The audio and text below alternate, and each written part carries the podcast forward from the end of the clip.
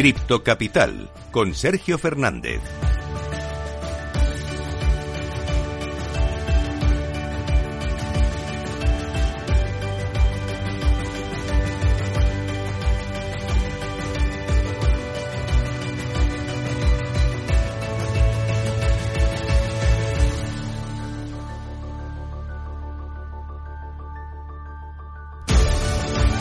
Buenas tardes, bienvenidos, bienvenidas a su casa, la casa de los amantes de las criptomonedas. Hoy vuelven las caídas al mercado cripto, tenemos prácticamente todo el top 10 bañado de rojo. Únicamente se salvan XRP en sexto lugar, también se salva Dogecoin. Enseguida te vamos a contar cómo está el mercado, las noticias más importantes también del ecosistema cripto, como por ejemplo, te vamos a hablar de MicroStrategy, de Terra, de su CEO, de Do que todavía está en fuga y de hecho ahora está en Dubai intentando salvarse de, la que lió en su día. Vamos a hablarte también de estafas, en este caso relacionadas con el mundo del deporte y con el mundial están saliendo muchos tokens y con algunos de ellos hay que tener muchísimo peligro. Además, vamos a hablar como siempre, vamos a tener nuestra entrevista del día con los mejores expertos, los mejores analistas. Hoy vamos a contar con Edwin Mata, vamos a hablar del asunto regulatorio de inversiones seguras a pesar de estar en bear market y también vamos a hablar un poquito de las diferencias con Estados Unidos. Así que si quieres aprender un poco más sobre cripto, si quieres la mejor formación e información, escucha lo que viene aquí en Cripto Capital.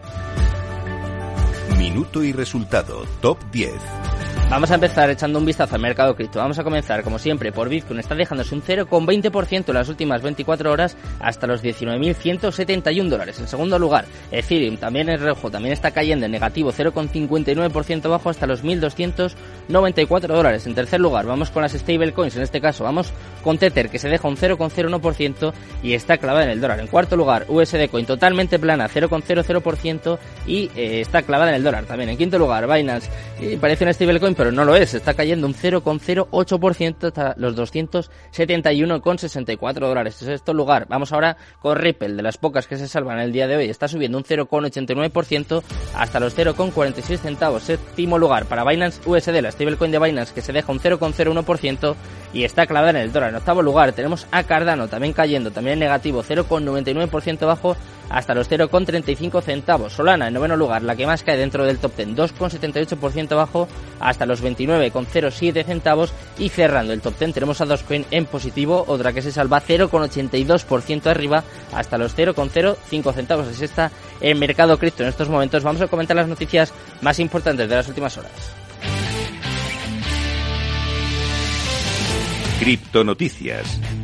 Y vamos a empezar hablando de Bitcoin y de MicroStrategy, ya que un informe de Fortune anticipa problemas para MicroStrategy si el precio de Bitcoin continúa cayendo. El informe en cuestión fue publicado por el medio Fortune, en el cual aseguran que la estrategia planteada por Michael Saylor, cofundador y presidente ejecutivo de MicroStrategy, quien en reiteradas oportunidades ha manifestado su total respaldo a Bitcoin como una excelente reserva de valor, pues parece que puede llegar a generarle algunos problemas, ya que, bueno, todos lo sabéis, estamos en un bear market y en esta temporada eh, bajista, denominada invierno cripto, pues hay un problema muy importante para MicroStrategy, ya que al valor actual del mercado, los 130.000 Bitcoin, que corresponden con un valor aproximado de eh, prácticamente 2 millones y medio, pues están en duda, desde luego. Y bueno, vamos a ver qué sucede con esta inversión, con esta apuesta de Michael Saylor, que sabemos que él es totalmente fiel a Bitcoin. Vamos ahora a hablarte un poquito de Terra, en este caso de Terra Classic, ya que los desarrolladores de Terra Classic han reducido la tasa de impuesto a la quema en un intento por revivir la actividad en la cadena. Los contribuyentes de blockchain de Terra Classic han reducido el llamado impuesto de quema aplicado a todas las transacciones de tokens Terra Classic. Los contribuyentes ajustaron la tasa impositiva del 1,2% al 0,2% debido a que se consideró que la tasa anterior provocaba una caída en la actividad de la red. Vamos a seguir hablando de Terra, en este caso del CEO de Terra for Last, de Doc Wong, que se ha fugado de Singapur a Dubai, mientras los inversores de Terra están buscándole. El CEO de Terra for Last, Doc Wong, sigue en su oída para evitar la justicia surcoreana que reclama su presencia en el país asiático para abordar el derrumbe de Terra USD y del token de Luna. El ahora fugitivo parece haber dejado atrás a Singapur para aterrizar a Dubai, en Dubai en un intento de evadir una posible extradición a las autoridades surcoreanas. Como te digo, las autoridades de Dubai por ahora no confirman ni desmienten que Kwon se encuentre en el país. Los miembros de la URG ven en Dubai un destino ideal para Kwon por tres razones que te voy a contar. Mira, Dubai es un país amigable hacia el entorno cripto. Además, es un país con carácter internacional en el cual eh, no destacaría yo además que tiene tratados de extradición limitados. ¿eh? Parece que estos son los motivos por los que Do Kwon está por allí. Seguro que hay gente buscándole también en Dubai. Vamos con la última noticia. En este caso vamos a alertar sobre estafas en torno al token World Cup Inu, que enfrenta acusaciones eh, una semana después de su lanzamiento. En un comunicado publicado en septiembre, World Capinu confirmó su lanzamiento oficial en la red de Ethereum como un token ERC20 afirmando un crecimiento vertiginoso en los primeros días. De hecho, este token que está destinado a los entusiastas del fútbol y los memes fue adoptado por 800 inversores de criptomonedas en, 40, en 48 horas. El token ha llegado a subir hasta un 1000% en las últimas dos semanas, pero parece estar perdiendo mucho valor en los últimos días. En Uniswap, el volumen de trading del día anterior se acercó a los 3 millones de dólares de algunos futbolistas, como es el caso de Ronaldinho Gaucho, que están de alguna forma eh, siendo muy criticados porque han apoyado este token que parece que se está viniendo abajo y que es una estafa. Como siempre, eh, animamos a todo el mundo a investigar, a sacar sus propias conclusiones y a tener mucho cuidado con este tipo de proyectos en los que al final terminan pidiendo, perdiendo su dinero. Nosotros, para formarte, para informarte, para ayudarte a que entiendas un poco mejor este apasionante mundo de las criptomonedas, vamos a traerte a un pedazo de experto. Vamos con la entrevista del día.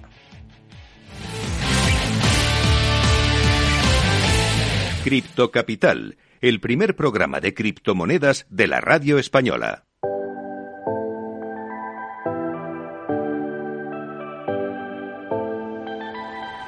La entrevista del día. Bueno, pues ya son las 4 menos 20 de la tarde, llega el momento más importante, el momento cumbre del programa en el que traemos los mejores invitados. Yo tengo conmigo a Edwin Mata, el CEO de Bricken. ¿Qué tal? Edwin, muy buenas tardes. Ah, buenas tardes. Gracias por invitarme de nuevo, Sergio. ¿Cómo está todo? Muy bien. Introducción. Has hablado de muchas cosas que me interesan. Sí, sí, sí. Eh, ¿Qué te interesa? Cuéntame, lo de MicroStrategy, lo de las estafas. Muchas noticias también, ¿eh? Todo, todo. Ahora mismo el ecosistema parece que no entendemos con lo del con la, la criptomoneda esta del scam que se está poniendo. Yo justo esta mañana vi el tweet de Ronaldinho promocionando y se me vino bajo un mito. y es como, la gente no aprende, ¿sabes? Y bueno, el MicroStrategy, bueno, ya sabemos que él es un maxi y se le ha jugado y bueno, veamos cuál es el, el return of investment dentro de poco con toda su estrategia maxi de Bitcoin. Muy interesante. Sabe lo que hace Michael Saylor, ¿eh? De, todas formas. Que hay gente que seguro que, se, que piensa que es un loco, pero yo creo que él sabe muy bien lo que hace, las DCAs de de Bitcoin. Al final el precio promedio, si no me equivoco, estaba en 30.000, o sea que todavía falta para que se pueda decir que su inversión sea un fracaso. ¿eh? Además que esto, esto va para largo y no, nos queda mucho. Estabas hablando justo de esta última noticia que he comentado y viene muy a colación de uno de los temas que quería tratar contigo, Edwin, porque claro, se habla mucho de estafas, ha habido muchísimas estafas desgraciadamente en el mundo de los criptoactivos, de las criptomonedas. Eh, sucedió, por ejemplo, con Terra, ¿no? Como comentaba también la noticia de Do y por eso hay mucha gente que pide, que ya ve prácticamente imprescindible, indispensable, una regulación. Eh, justo hace nada, hace poco, poco más de dos semanas, se aprobó el primer texto de aquí en Europa, del MICA, y quiero que me cuentes un poquito en qué punto está la regulación y tú también como experto, como persona pues que estás involucrada en este sector, ¿cómo consideras, cómo ves esta, esta regulación que está al caer cada vez más próxima? Claro, o sea, aquí viene un poco el, choque de egos, en el sentido de que muchos de los que estamos en el mundo blockchain, la innovación o la inversión, vemos como la regulación es el enemigo, con lo cual yo soy proclive a pensar que para nada, al contrario, se crean este tipo de, reglamentos para proteger justamente al, al, inversor que tiene una información muy asimétrica, no tiene todo, no dispone de suficiente capacidad o expertise para tomar una decisión de cualidad como puede ser los fondos de inversión que tienen equipo, etcétera, ¿no? O sea, no estoy diciendo que no tengamos inteligencia ni mucho menos, al contrario, simplemente que la información asimétrica es lo que perjudica a, a los inversores y por eso ha habido casos y siguen habiendo casos porque no hay una reglamentación y sobre todo no hay una búsqueda y captura. Que sí, con Do personalmente espero que termine en la cárcel por todo lo que hizo con Terra, porque básicamente luego montar Terra 2 y decir que no ha pasado nada y, y seguir ahí jugando un poco al, bueno, soy intocable, creo que son casos que se tienen que tomar a colación porque la gente ha literalmente perdido todos sus ahorros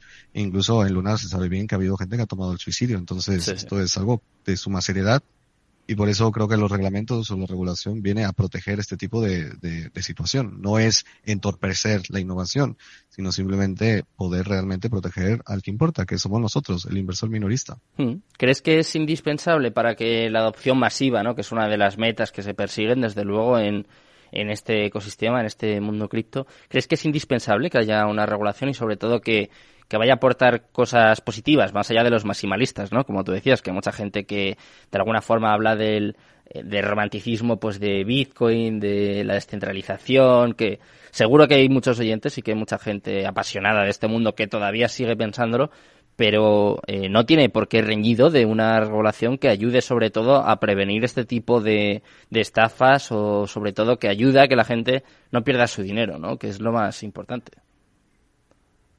Claro, o sea, una cosa no tiene por qué limitar o quitar a la otra, ¿no? O sea, el romanticismo puede perfectamente seguir dentro de la regulación, pero en un ecosistema donde te sientas protegido.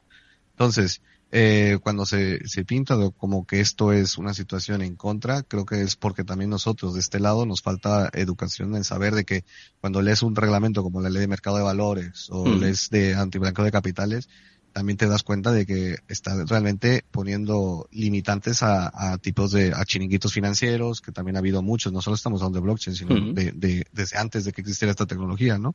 Entonces, es simplemente encontrar el, punto intermedio y creo que también se debe fomentar mucho el, el canal de comunicación entre la entidad pública y la entidad privada, porque sin duda, cuando haya mayor reglamentación, regulación, eso también va a dar confianza al institucional y luego viene a decir, muchos son pero es que en blockchain nadie es institucional. Y ahí es cuando me gusta aportarles de que una de las mayores instituciones financieras a día de hoy son empresas descentralizadas, porque el, el market cap que tiene Binance, ya me dirás tú en Nasdaq quién lo tiene. Entonces, realmente es que estamos utilizando eh, palabras por, por poner que corporaciones son institucionales, pero dentro del mundo descentralizado ya hay auténticas corporaciones que se mueven como instituciones y que tienen manejo incluso y acceso a allá también a, sistemas políticos. Entonces, mm. se está institucionalizando blockchain sin ninguna duda. La descentralización no tiene por qué verse afectada. Es el sistema de cómo se cimenta, pero no tiene nada que ver con el hecho de que ya existen realmente instituciones en el mundo, en el mundo blockchain y nadie se está quejando.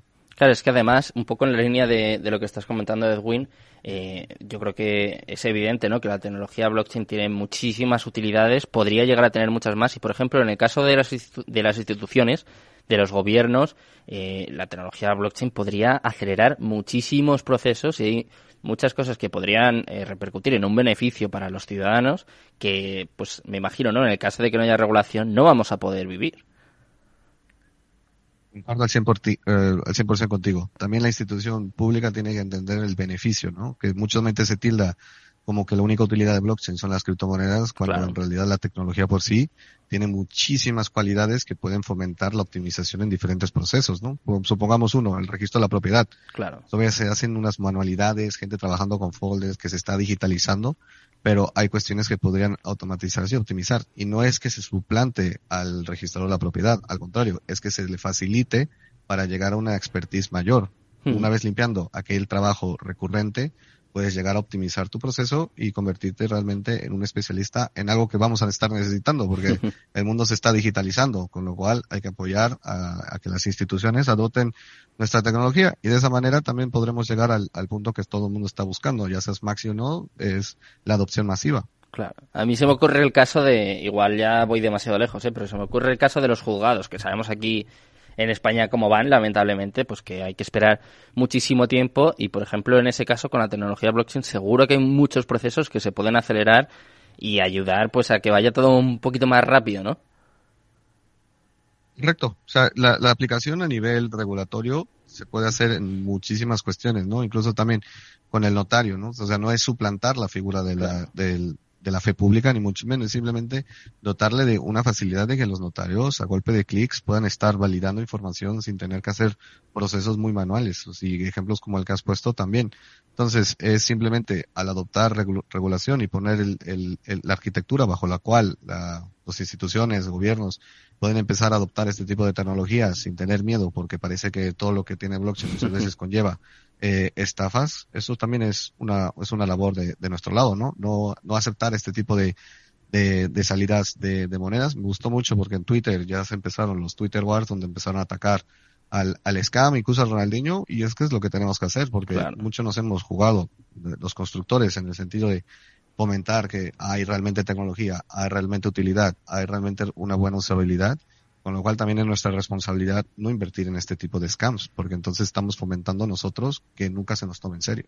Eso es, al final se crea una mala fama y se toma la parte por, por el todo, o sea que hay que tener mucho cuidado y nosotros aquí en el programa también intentamos siempre advertir de este tipo de, de tokens de gente pues eso, pues que son listillos y que se aprovechan del, del desconocimiento de, de la gente. Eh, un poquito, te voy a hacer la última pregunta sobre regulación, ahora cambiamos un poco de tercio, pero ¿en qué punto estamos a día de hoy? Porque sé que ha salido también eh, nueva regulación, en este caso sobre security tokens, como comentaba antes, el MICA, que cada vez parece más más cercano. En Estados Unidos también se empieza a hablar, incluso en Reino Unido con la que tienen liada a día de hoy también se está hablando mucho de, de criptos, de blockchain. En Francia el, el, otro día salía el ministro de Economía eh, hablando también sobre toda esta tecnología.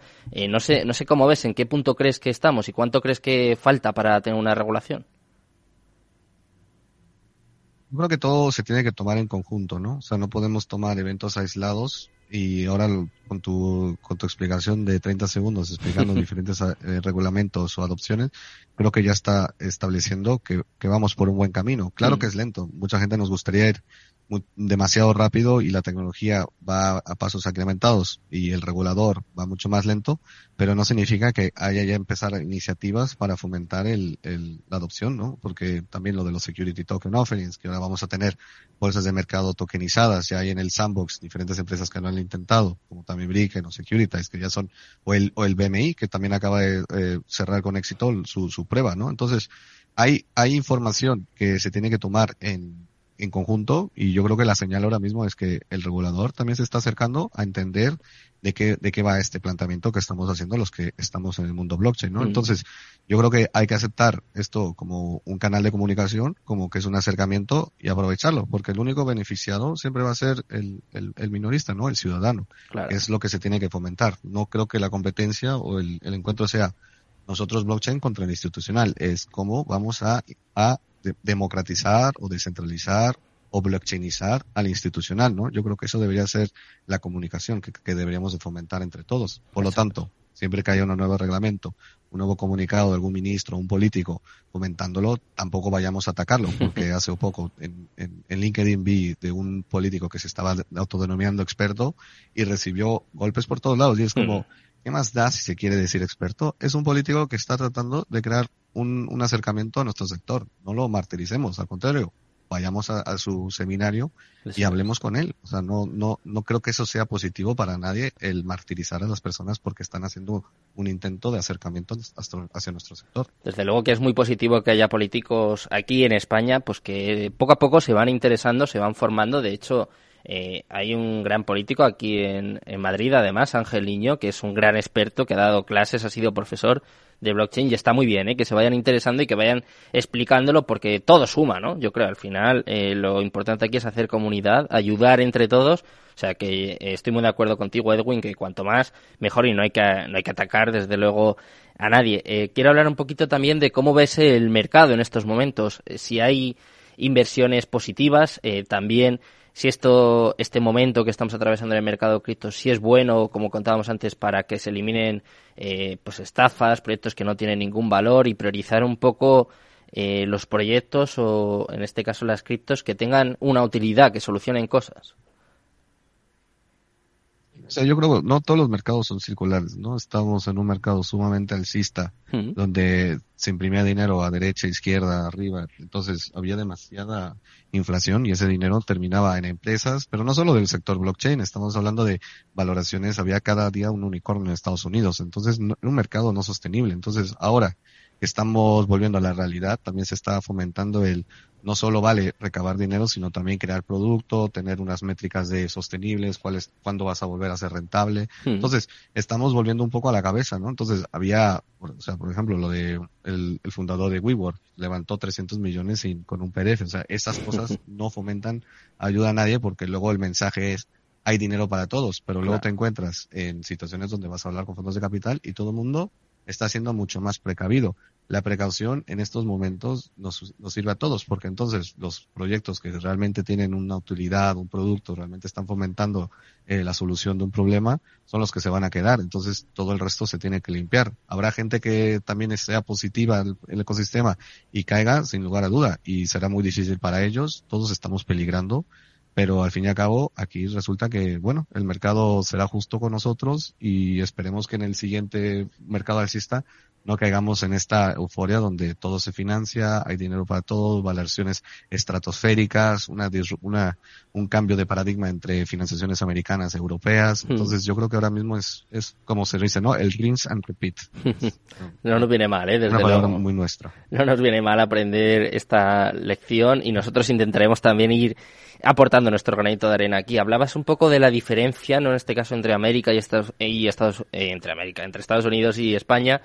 Eh, quiero que me cuentes un poco, porque sé que has estado en muchos eventos por allí. Eh, cuéntame qué has visto, qué te ha parecido bien, qué te ha parecido mal, qué podemos aprender en este caso de, de este sector, pero allí en Estados Unidos, que me imagino que irá muy por delante, ¿no?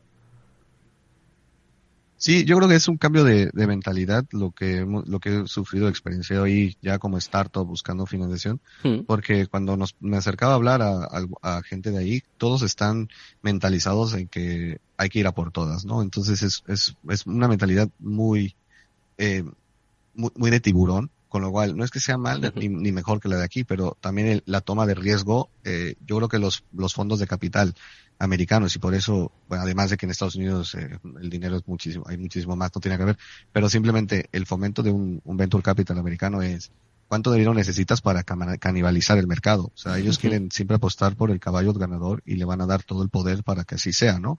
Y aquí en Europa muchas veces es, ¿qué necesitas para sobrevivir? Entonces, esa mentalidad también se fomenta en las startups, porque yo ahí estaba, yo me quedé un poco impresionado porque todos quieren ser el mejor. O sea, no hay nadie que diga, oye, mira, quiero mi todo valorar. Yo estoy haciendo todo porque va a ser un unicornio en dos años y este fondo me está invirtiendo. Luego hablas con el fondo y hacen la pregunta es, eh, ¿por qué estás pidiendo solo esto y no estás pidiendo el doble? ¿Cuál es tu excusa? ¿Por qué cuándo vas a crecer? Entonces, estás todo el tiempo en un ecosistema de, que todo el mundo quiere ser un ganador.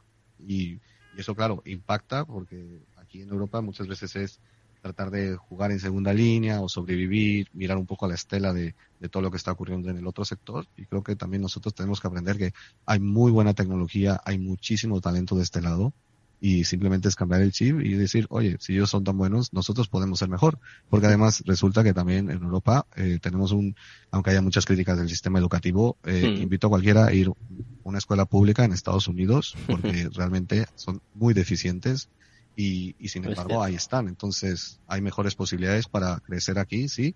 Simplemente es un poco que adoptemos el riesgo como una oportunidad y no como una carencia. Hmm. Y eh, bueno, cuéntame algo de Bricken, muy rápido. Vamos a tener una cuñita ahí, ¿te parece? ¿Tenemos un minuto? vale, perfecto. Nada, este, muy contento porque, o sea, de hecho, nosotros, yo pasé por eso, ¿no? Llegué a Estados Unidos pensando de, bueno, ahora me voy a encontrar con todas las startups americanas y con los y todo.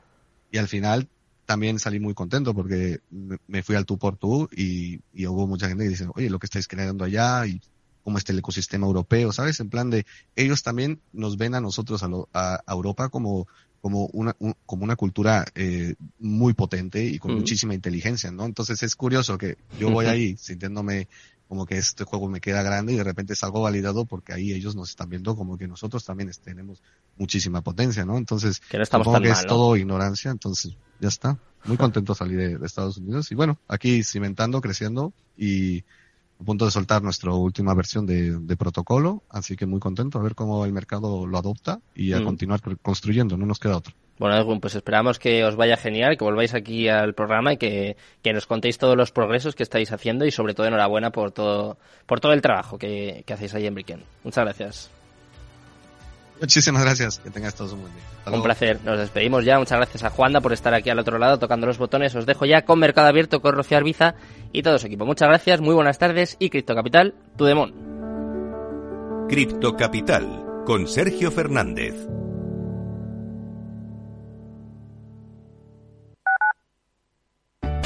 Conecta Ingeniería es el programa que acerca la ingeniería a la sociedad.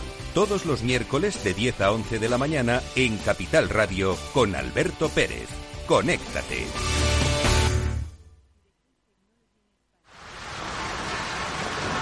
¿Has vuelto a los atascos?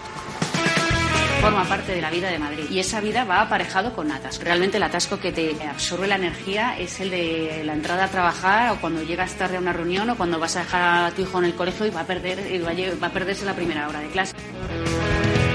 Cuando vengas a Madrid, chulona mía. Reconduce tus números. Voy a ser temperatriz de lavapiés. Desatasca tus inversiones. Y alfombrarte con claveles la gran vía. Recalibra tus cuentas. Bañarte con vinillo de Jerez. Que no se atasque tu economía. Sintoniza Capital Radio. No me gusta el mundo atascado.